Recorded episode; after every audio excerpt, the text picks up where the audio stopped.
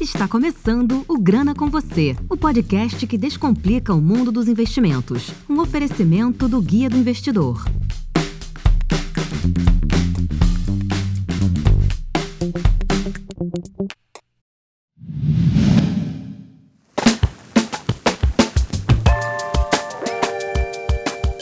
Esse é mais um episódio do Grana com Você e hoje a gente trouxe uma convidada super especial para falar de um tema que vai muito além da bolsa, né? Que é o nome desse episódio. E assim, a gente está trazendo com ela aí ideias de investimentos alternativos e que muita gente ainda não conhece. Bom, eu estou aqui com Patrícia Stiller para poder falar sobre private equity e investimentos coletivos no geral. Bom, a Patrícia, ela é CEO da Begin, e também cofundadora do Grupo Solum. A gente entrevistou o Rodrigo Fisman, que também foi sócio da Patrícia, e a gente comentou no episódio que a gente ia convidar ela e está aqui ela hoje. Então gostaria de recepcionar. Muito bem-vinda, Patrícia, ao Grana com você. Obrigado por aceitar nosso convite. Queria que você se apresentasse aí para o nosso público.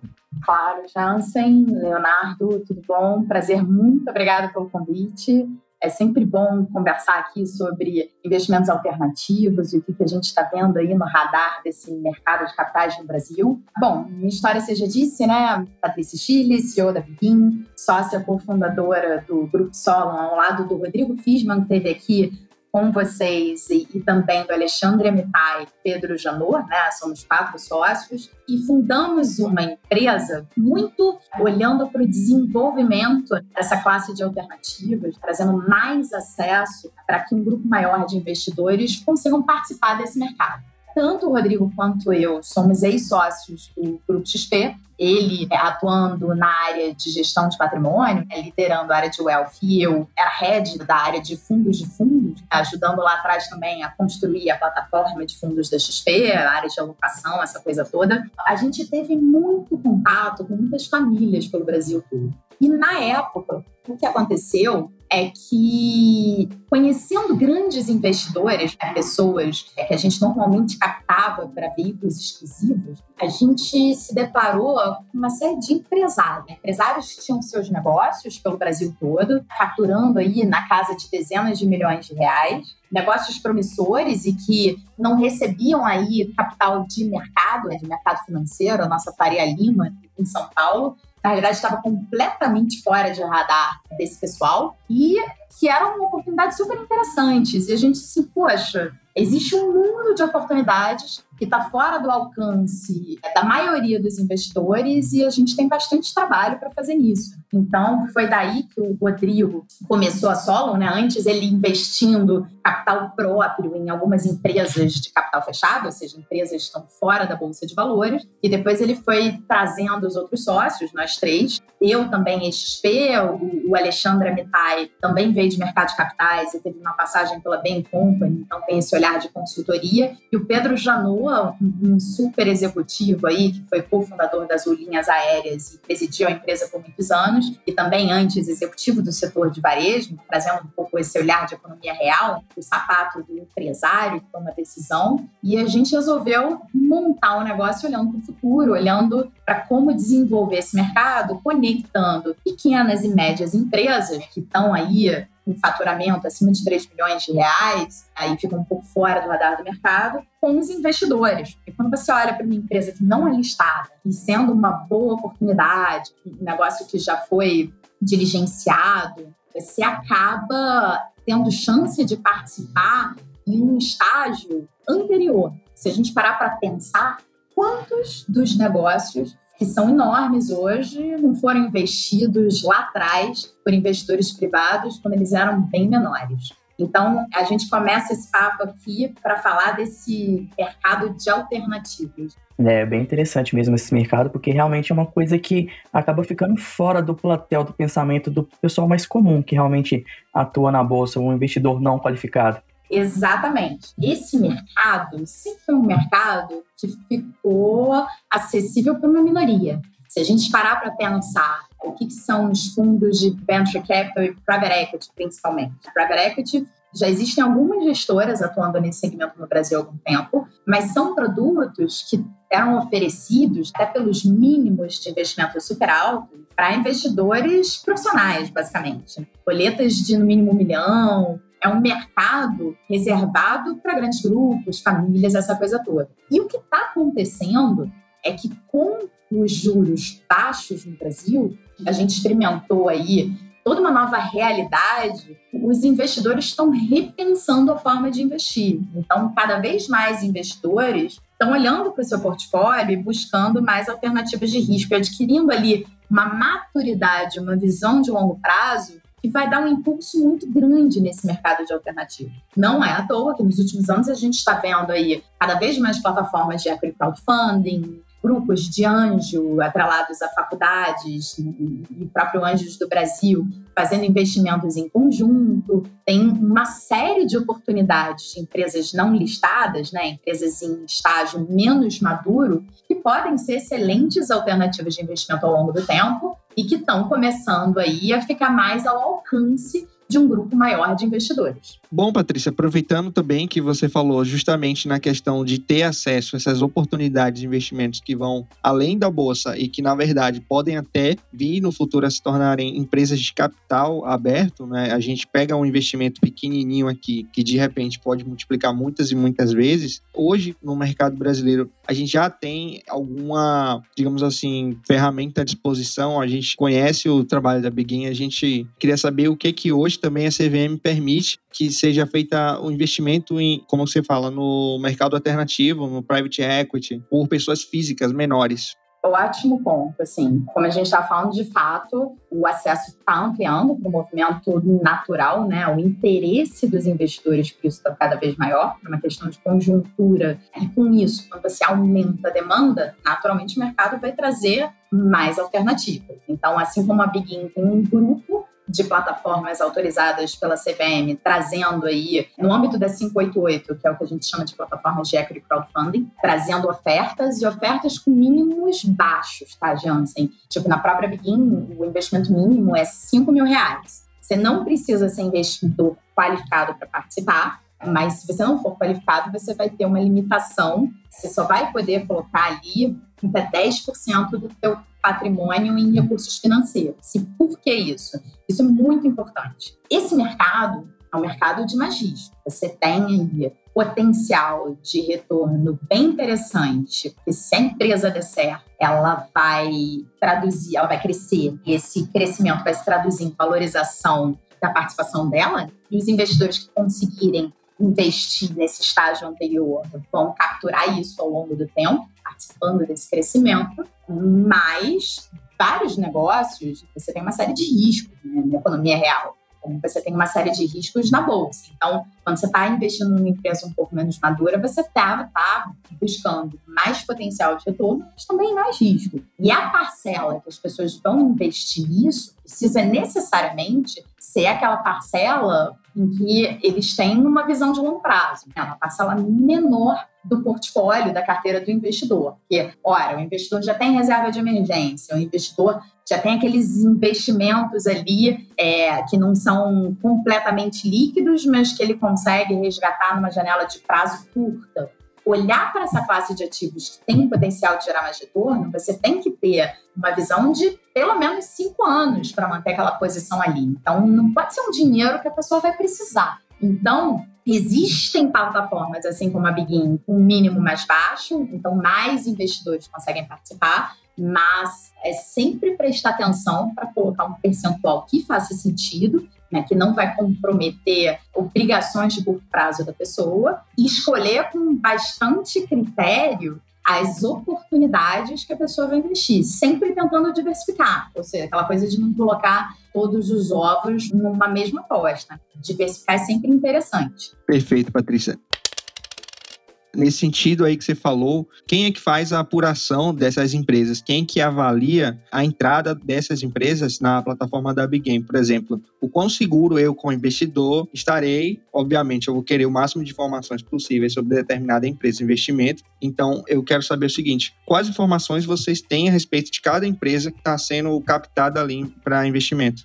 Então, a gente é bem criterioso com isso. Eu vou te explicar como a gente organiza uma oferta Mas antes de explicar um pouquinho o posicionamento da Begin, que tipo de negócio que a gente olha? Existem várias plataformas registradas na CVM, como eu falei, mas a Begin ela tem um diferencial. Ela é como se fosse uma plataforma, Jansen, de scale-ups. E o que, que é isso, scale-ups? São empresas que já validaram o modelo de negócio, já não são ali aquelas startups em estágio inicial. Então, eles já passaram pelaquela fase que a gente chama de product market fit, que ela já sabe que tem demanda, já direcionou ali para o mercado, o consumidor dela. O negócio já roda e ela está captando para uma nova etapa de crescimento, para conseguir escalar. É um termo, inclusive, que a Endeavor usa bastante. Scale-ups. A Biquinha ela só olha empresas que têm um faturado acima de 3 milhões de reais na janela anual, ou seja, necessariamente já tem um bom faturamento e já passaram por essa fase de validação, mas por quê? Eu comentei com vocês que eu sou XP, né? Assim como o Rodrigo e assim como o Alexandre, nosso outro sócio, todos nós ali temos uma visão de alocação de patrimônio de tentar maximizar a relação risco-retorno, de buscar ativos adequados, essa coisa toda. A gente entende quando você olha para empresas que já passaram por aquela fase, que é uma fase mais difícil, que a gente chama de arrebentação da startup, de conseguir fazer essa validação no mercado, a relação risco-retorno fica mais interessante. A empresa ainda é menor, né? Se você comparar essas empresas mais maduras, inclusive alvo de investimentos de fundos de private equity mais maduros, pré-bolsa, pré-listagem, mas são empresas que já têm ali uma perspectiva, uma direção. Então, a gente gosta desse tipo de segmento, é o tipo de negócio que vai ser encontrado na Begin, tá? Nunca startups em estágio muito inicial, sempre startups que já geram, empresas que já geram aí um faturamento, já tem uma história, possam ter alguma recorrência, é o tipo de negócio que a gente gosta de olhar.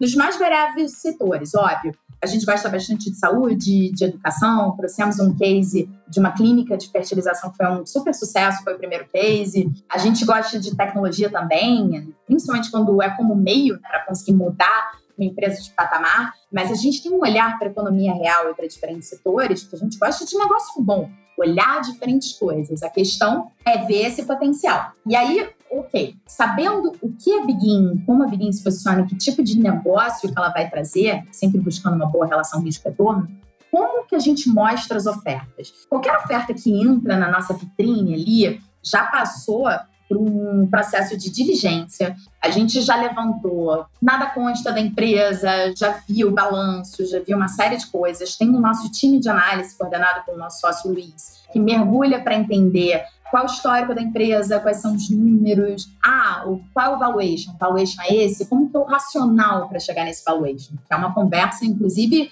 bastante minuciosa, porque é natural o empresário sempre querer o maior valuation possível, né? Com certeza. Para ele, inclusive, isso é muito comum, vocês estão acostumados. E a gente tem o um papel de trazer para os investidores os termos justos, termos razoáveis, para que ele tenha uma taxa de retorno interessante no tempo. Não adianta a gente ficar esticando o valuation. Então, a gente chegando num acordo de valuation racional que faça sentido fique de pé, no tange as perspectivas daquela empresa na continuação dos resultados que ela vem apresentando, a gente coloca ali na oferta todos os detalhes de, de balanço, resultado financeiro, quais são as projeções, qual o mercado que aquela empresa está inserida, quais são os concorrentes, os termos que foram negociados, todos os documentos jurídicos. E aí, antes de investir, simplesmente se cadastrando, os potenciais investidores acessam a Big Invest, conseguem, com um simples cadastro, acessar todas essas informações, ler um documento que se chama Anexo 8, que é um documento padrão da CVM, em que estão todas as informações pertinentes à oferta, né, perante o regulador.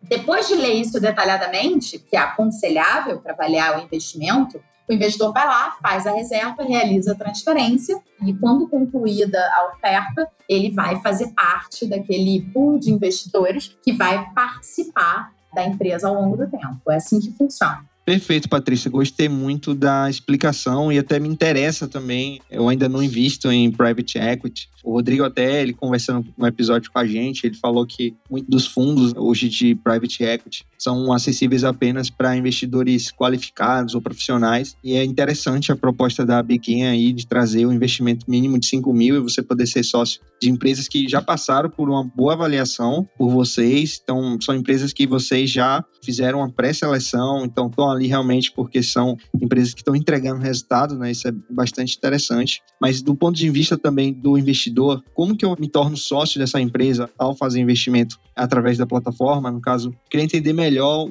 quais são os meus direitos como investidor participando de uma oferta de private equity? Então, essas ofertas são sempre na posição de investidores minoritários e o que a gente sempre faz é colocar ofertas com investidor líder, tá, gente? Isso é, isso é bem importante. Por quê?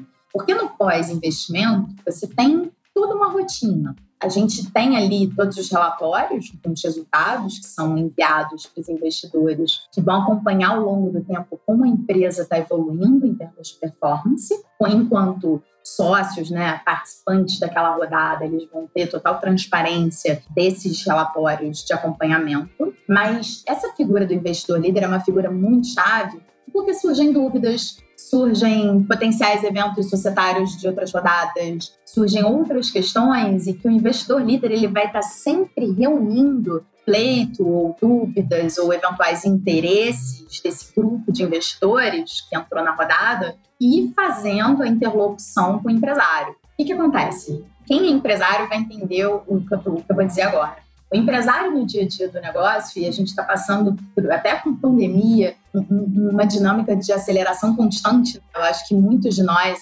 acho que vocês provavelmente vão se identificar com o que eu estou falando, pulam de uma reunião para outra. A gente está trabalhando de casa, mas parece até que a gente está trabalhando mais. E o empresário, ele tem lá o dia a dia do negócio dele, ele precisa estar tá focado. Porque o, o principal objetivo dele fazer o negócio crescer, inclusive para honrar os interesses dos próprios investidores que entraram na rodada. E fica impraticável se aquele empresário falar com todas as pessoas que entraram na rodada. Então, essa figura do investidor líder para estar tá intermediando, tirando dúvida, reunindo os interesses, defendendo os interesses dos minoritários perante o empresário nas instâncias de decisão é super relevante. No caso das ofertas que a gente fez até aqui, tanto que está no ar conta que a gente já fechou, o investidor líder é a Solon Participações, que é a holding do nosso grupo, e, portanto, a gente vai fazer esse papel de intermediação. Mas na Begin vão ter outros investidores líderes, sejam investidores profissionais, fundos, ao longo do tempo, em outras ofertas que a gente vem a trazer, porque é uma figura super importante, tá bom?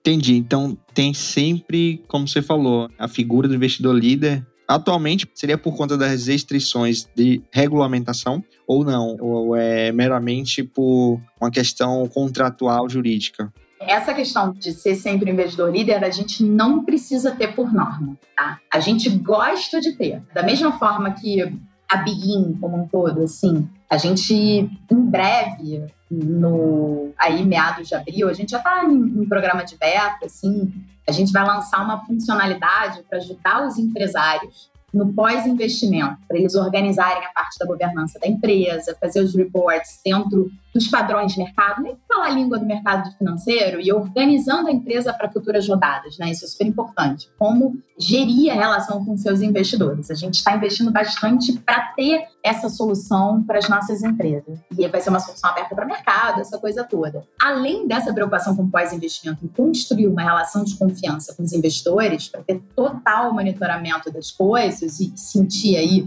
esse conforto, respeitados como sócios, né? É muito importante que tenha um investidor líder, na nossa visão, e a gente gosta que tenha, para justamente. Gente, quando você vai para o crowdfunding, você pode atrair uma série de investidores que podem ajudar a empresa de alguma forma. E ele se sente parte daquele investimento. Imagina, é diferente de uma empresa na bolsa, diferente de um ativo financeiro complicado, ali, normalmente, os investidores entram nos negócios que dizem alguma coisa para eles. Poxa, tá aí, acredito nessa visão, acho essa empresa bacana, e às vezes entram assim, ah, um médico ou alguém do setor de saúde que entende daquele negócio, sabe que aquela tese de saúde vai dar certo. E às vezes podem ser pessoas que podem contribuir com a própria empresa, abrir uma porta, oferecer alguma parceria de alguma forma.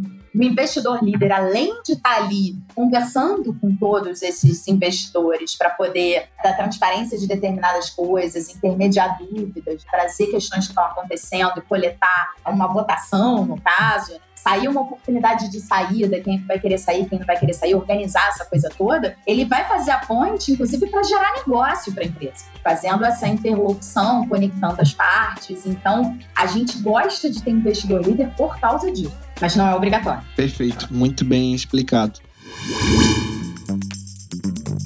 Que tal conversar sobre investimentos e tirar todas as suas dúvidas? Faça parte do grupo do Guia do Investidor do Telegram. Acesse guiadoinvestidor.com.br barra Telegram ou clique no link que está na descrição. Bom, achei muito interessante o posicionamento que você deu sobre essa importância que tem que ter nesses tipos de casos da inclusão né, entre o investidor e a empresa. Eu acho muito importante ter essa relação. Mas você poderia dar um complemento mais detalhado para a gente como funciona esse processo do abrimento das cases, esse engajamento que você cria entre a empresa e o investidor nesse pós-processamento? Então, no pós-investimento, a plataforma ela dá acesso, né, o cliente vai ter lá o login e senha dele e ele tem um fórum, né, um fórum entre os investidores de uma mesma oferta. Ali, inclusive, é um ambiente que pode ser discutido, conversado, etc. E vai ter o contato com o investidor líder. Né? Além disso, ele vai passar a receber os relatórios e vai conseguir, e qualquer notícia que venha acontecer da empresa, e vai ter a área do meu portfólio ali, da Big Invest, em que ele vai poder checar as posições dele, se saiu relatório novo, se saiu tipo uma tabelinha que você checa as suas posições, sabe? E aí tem um fórum para discussão, tem um contato com o investidor líder, e ao longo do tempo, essa relação vai amadurecendo. Vocês não me perguntaram ainda, mas como funciona né, lá na frente a saída desse tipo de investimento? Acho que faz sentido conversar. Boa pergunta. Né? Porque quando a gente está falando de investimento ilíquido e com viés de longo prazo, que tipo de situações podem acontecer que podem proporcionar saída para o investidor? Ou uma venda para um player que a gente chama estratégico, que venha a comprar a empresa e fazendo uma oferta de parte da empresa, acaba levando os minoritários juntos. Lembrando que todos os contratos dessas empresas, os contratos que são notas conversíveis, né, gente? Quando o investidor investe,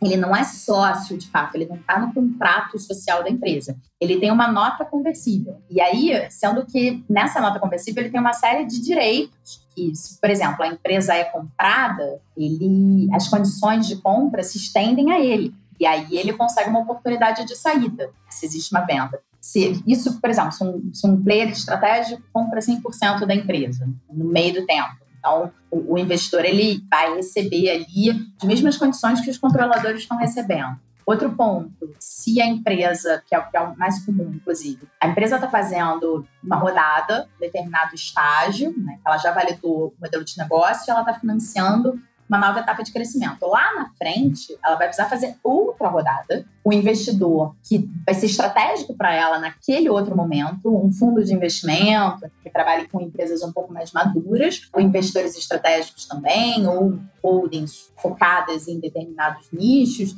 E aí, esse momento normalmente eles acabam tirando os minoritários acontecem essas situações. Quando ele vai comprar uma participação, ele quer ter uma participação já olhando para a nova etapa de crescimento da empresa, ele enxerga a perspectiva para frente, por isso que ele está entrando, e pode surgir oportunidades de saída para os investidores que lá estão. Numa situação dessa, imagina que você tem um investidor líder, o investidor líder vai convocar os investidores e vai dizer, olha, a gente tem aqui uma oferta, assim, assim, assado, com preço tal, quem tem interesse de sair, porque vai ter um fundo comprando uma participação, e se vocês quiserem, vocês têm a opção de vender. É mais ou menos assim que funciona a dinâmica desse mercado. E aí é óbvio, assim, a gente está em um mercado que está se desenvolvendo, várias discussões da CVM, está tendo o que a gente chama de sandbox regulatório, é um projeto que a CVM convoca um pessoal para trazer ideias né, de projetos que podem determinar futuros aprimoramentos da norma e mercado secundário para esse tipo de ativo vai acabar sendo desenvolvido ao longo dos próximos anos. Hoje ainda não existe. Por isso que a liquidez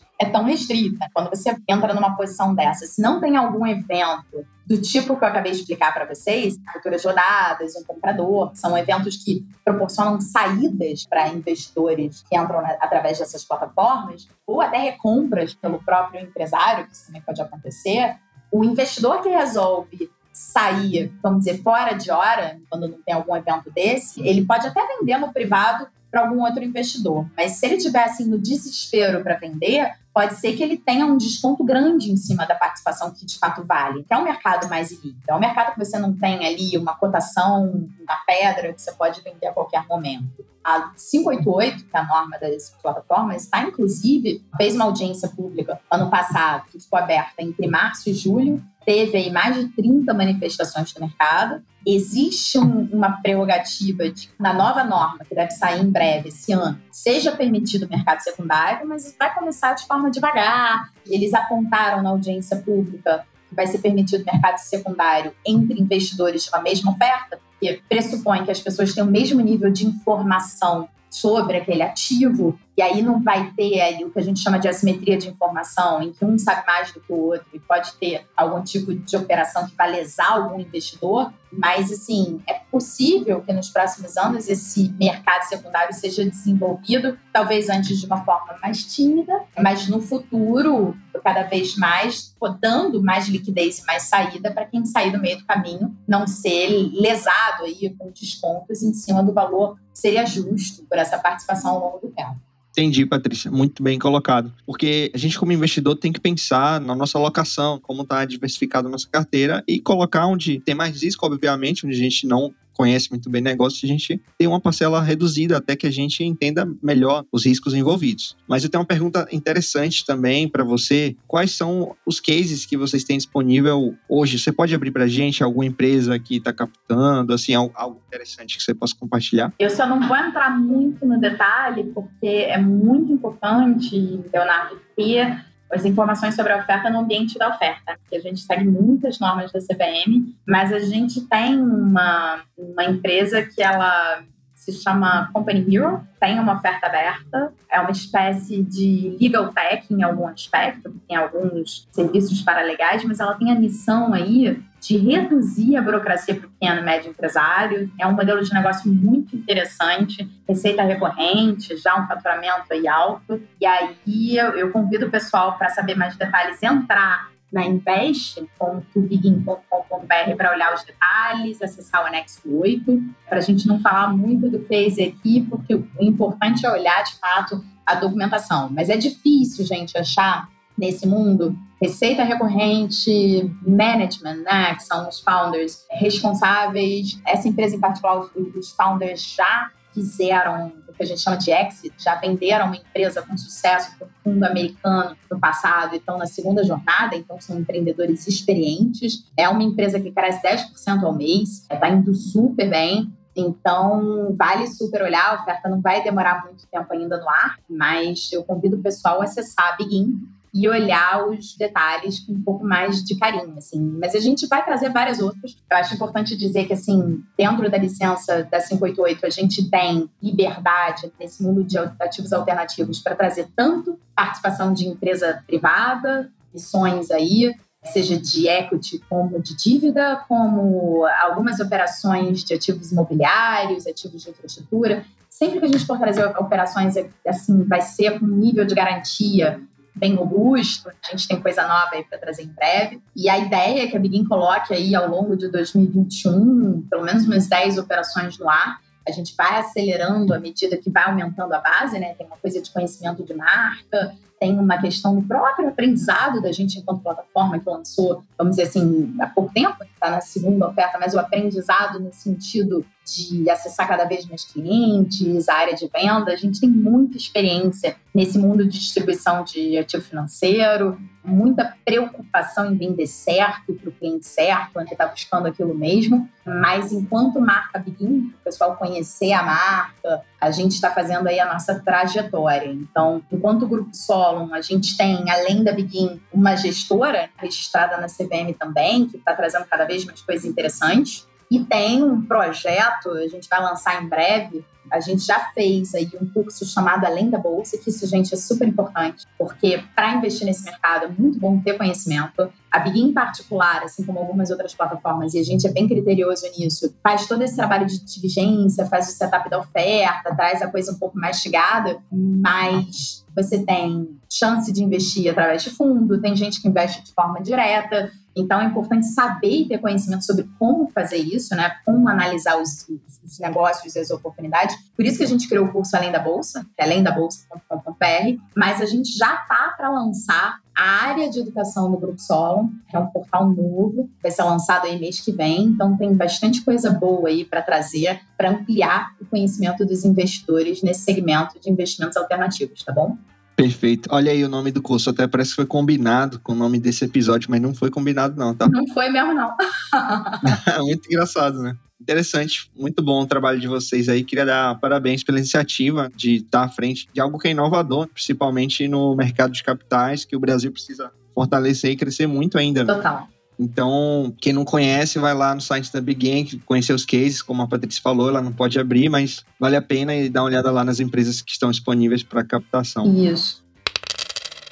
E do outro lado, Patrícia, agora vamos mudar de figura. Como empresário, eu tenho uma empresa, como é que eu posso captar com vocês na plataforma? Então, através do próprio site da Begin, tem lá o botão captar. O pessoal vai ter que fazer login, fazer cadastro e preencher algumas informações iniciais e mandar alguns materiais, apresentação, aquilo que a gente chama de pitch deck, né? Que, que é uma explicação sucinta do case. A gente, inclusive, bota lá um modelinho de como o pessoal que não tem apresentação assim, que tipo de coisa a gente olha a gente pede do empreendedor, mas é importante dizer, gente, que as empresas precisam ter mais que 3 milhões de faturamento. Colocou lá, a gente vai olhar o case, o nosso time de análise vai entrar em contato para dizer se o case fez sentido e a gente quer aprofundar ou se não está no nosso foco, vis-à-vis as oportunidades que a gente vai estar tá avaliando no, no momento, mas é importante se cadastrar, inclusive, para saber. E a gente sempre gosta de receber os negócios, porque às vezes o negócio não está no nosso radar hoje, ou não está numa maturidade adequada para uma oferta naquele momento, mas a gente vai dizer, poxa,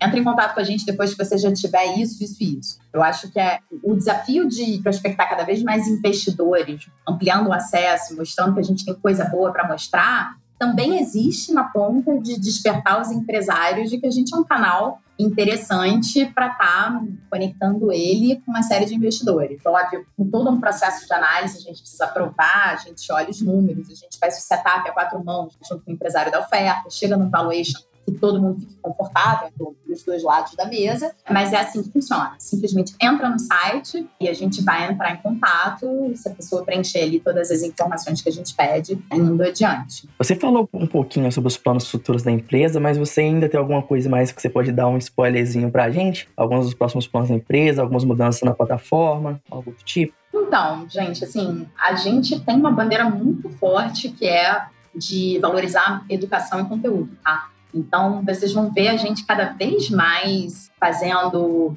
tipo, cedendo conteúdo gratuito, trazendo muita informação sobre esse mercado. A gente já está em algumas colunas fixas em alguns sites, escrevendo sobre o tema, desmistificando e passando fundamentalmente a mensagem para o investidor que, assim, esse mercado ainda é um mercado líquido, esse mercado ainda é um mercado pouco conhecido e pouco acessado. É até mais difícil para a gente, enquanto desenvolvimento de negócio, porque é diferente, assim, de quem está trabalhando com bolsa de valores, por exemplo. Hoje você tem, a gente vai ter o recorde de CPFs na bolsa, a gente tem milhares de influencers digital aí falando sobre tema, vendendo curso. É uma coisa que, tipo, já existe um interesse natural aquela coisa de um produto que as pessoas já conhecem. Então, naturalmente, você desperta desejo mais rápido e, e você consegue escalar muito mais rápido. Quando a gente está falando desse mercado de investimentos alternativos, em empresas fora da bolsa, que naturalmente atrai um público mais investidor profissional, que as pessoas não conhecem muito, apesar de acabarem conhecendo mais, quando você investe em economia real, acaba aproximando da realidade das pessoas isso tem um desafio nosso de despertar interesse pelo conhecimento. E para a gente é muito importante, inclusive, trazer investidores que saibam o que estão fazendo. Porque você investir no mercado que ainda é líquido, você tem ali um horizonte para aquele investimento natural, porque o dinheiro que você está captando vai ser investido numa estratégia de crescimento de uma empresa, vai para o caixa da companhia, para novas ações de expansão e uma série de coisas, é muito diferente. Então, o que eu falo para os investidores é o seguinte: olha, tem mais potencial de retorno, tem alternativas muito interessantes que estão fora do radar, mas não fique esperando esse mercado se desenvolver, porque por estar nesse estágio de maturidade, para para pensar. A gente está tentando se recuperar de uma crise que foi a pior crise de todos os tempos. A gente teve crise de 29, a gente teve o subprime, mas essa dinâmica que a gente está vivendo é desafiadora, assim, num grau, né? Que mexe com a cabeça das pessoas, e uma série de tendências que estão sendo aceleradas por causa dessa pandemia. Então, a gente está num momento, inclusive, de ciclo, que vários negócios recebendo capital agora vão aí performar, quem sabe, uma janela de recuperação econômica. Então, não espera o negócio ficar popular, não espera o negócio sair na capa da revista para começar a olhar com carinho. Porque faz sentido, numa carteira de um investidor mais maduro, ter algum percentual, por menor que seja, nessa classe de ativos, e faz sentido começar a estudar para ter condições de tomar decisões aí coerentes, decisões seguras, né, pautadas em racionais bem explicados nesse mercado e começar a colocar um pezinho e aprendendo e vendo o que faz sentido para cada investidor, tá bom, gente? Realmente muito interessante isso. Principalmente quando você começou a falar, você citou um pouquinho sobre educação. Eu acabei não citando isso no começo aqui do nosso podcast, mas eu sou estudante de ensino superior, faço curso de economia e eu vejo um pouco sobre o mercado em si, mas a gente vê um, uma visão mais teórica no curso, sabe? A gente não vê muito da prática. E agora que eu estou aqui, estou trabalhando como redator aqui no Guia do Investidor, a gente consegue ter um pouquinho mais dessa visão do que realmente está acontecendo e você falou um pouco sobre esses cursos, sobre essa visão que vocês querem passar para trazer um, um investidor mais qualificado, entre aspas, no caso, de ter saber mais sobre o mercado. Eu acho isso realmente muito importante, porque é uma coisa que deixa a desejar na educação brasileira em si, em geral. Não é um assunto extremamente abordado. Eu achei essa proposta de vocês muito legal. Na verdade, que educação financeira deveria estar no programa da escola, porque eu brinco, e não é brincadeira quando eu falo isso, na verdade, a mais pura realidade, que é o seguinte: o órgão mais sensível do corpo é o bolso. Estou falando sério nisso porque, ora, o quão sério é você recomendar um investimento, o quão sério é você, no caso da Begin, por exemplo, é um investimento de longo prazo, né? E líquido. Se a pessoa sair fora da hora, isso pode ser um problema para ela. Imagina se ela não põe um percentual adequado, aí ela precisa de alguma coisa na vida dela, e aí precisa se desfazer daquele investimento, vai ter perda, vai se estressar com isso. Imagina o grau de estresse, o impacto negativo que isso pode causar em cima de uma pessoa se você vende um produto errado. Um produto que está ali, eventualmente, para ser um potencial de gerar alegria e não desprazer. Porque, naturalmente, a gente tem cuidado de selecionar boas empresas com bom potencial de retorno, mas o ideal é que o investidor siga com aquele investimento com visão de longo prazo e vá aproveitando as janelas de opções de saída que ele vai ter. Então, assim, lidar com dinheiro é muito sério. As pessoas ficam nervosas e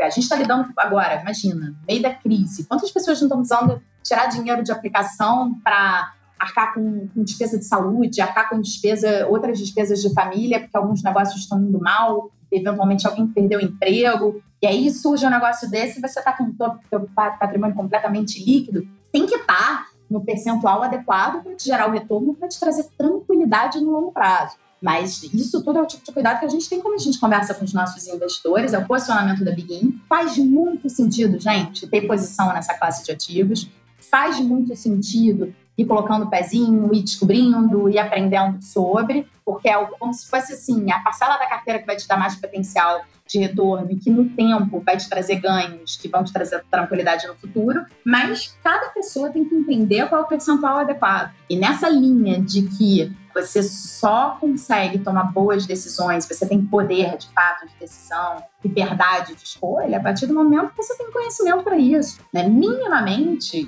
e aí você tem XP, PTG, dependendo desse modelo de assessoria financeira, é super importante você também poder contar com um assessor que vai te explicar as coisas, que vai te trazer as oportunidades, que vai te explicar um monte de coisa. Mas o ideal é que os investidores saibam o que eles estão fazendo. Sim, isso é verdade, realmente.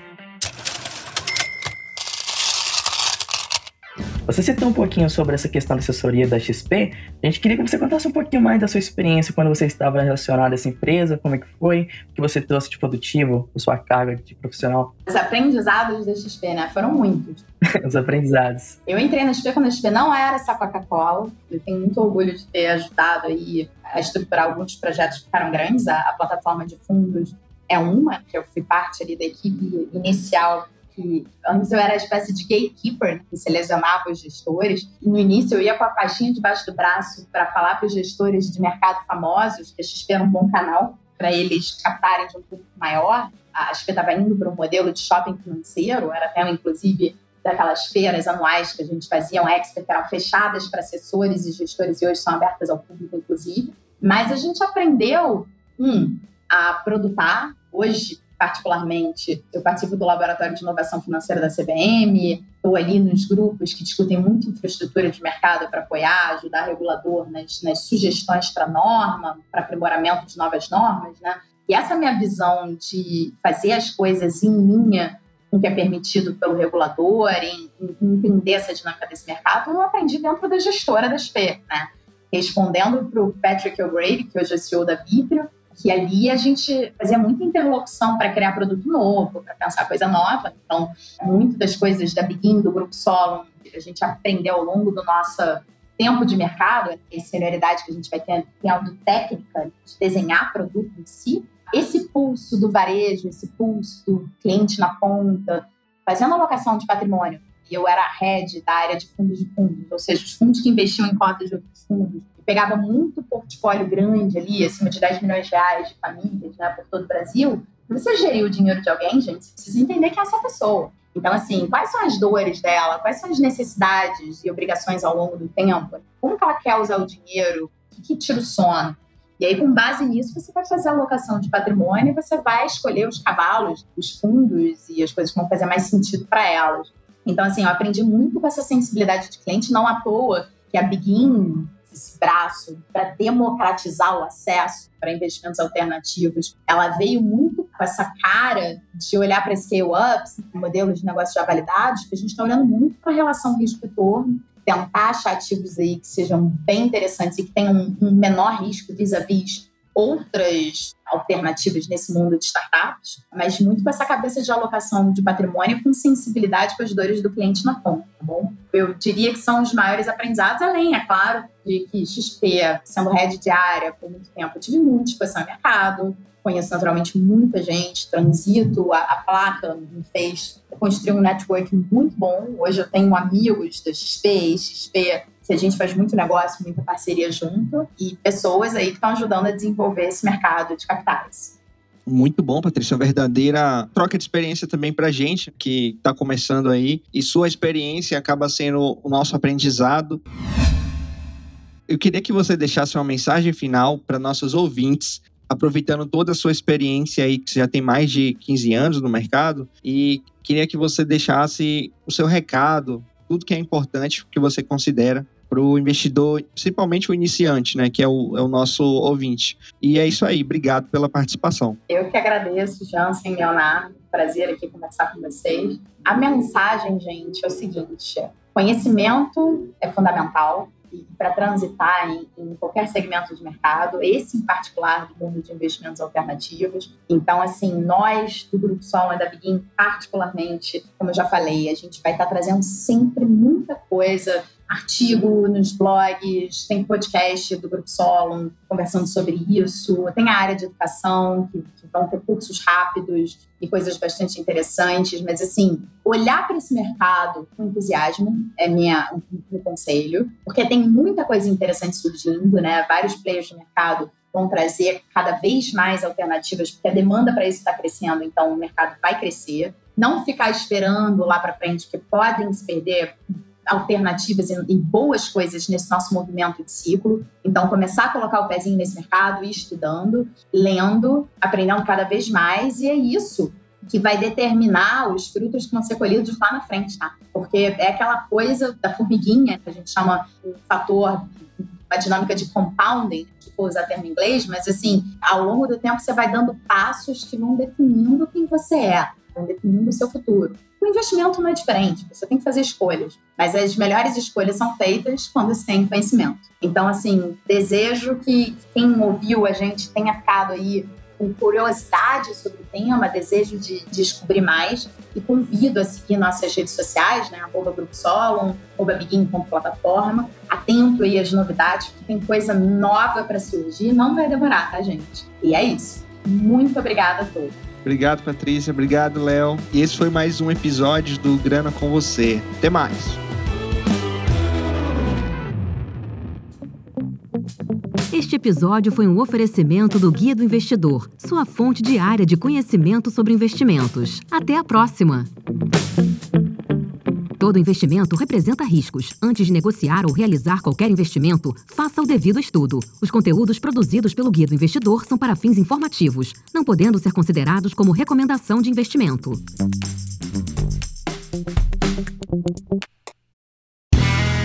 Este podcast foi editado por Play Áudios.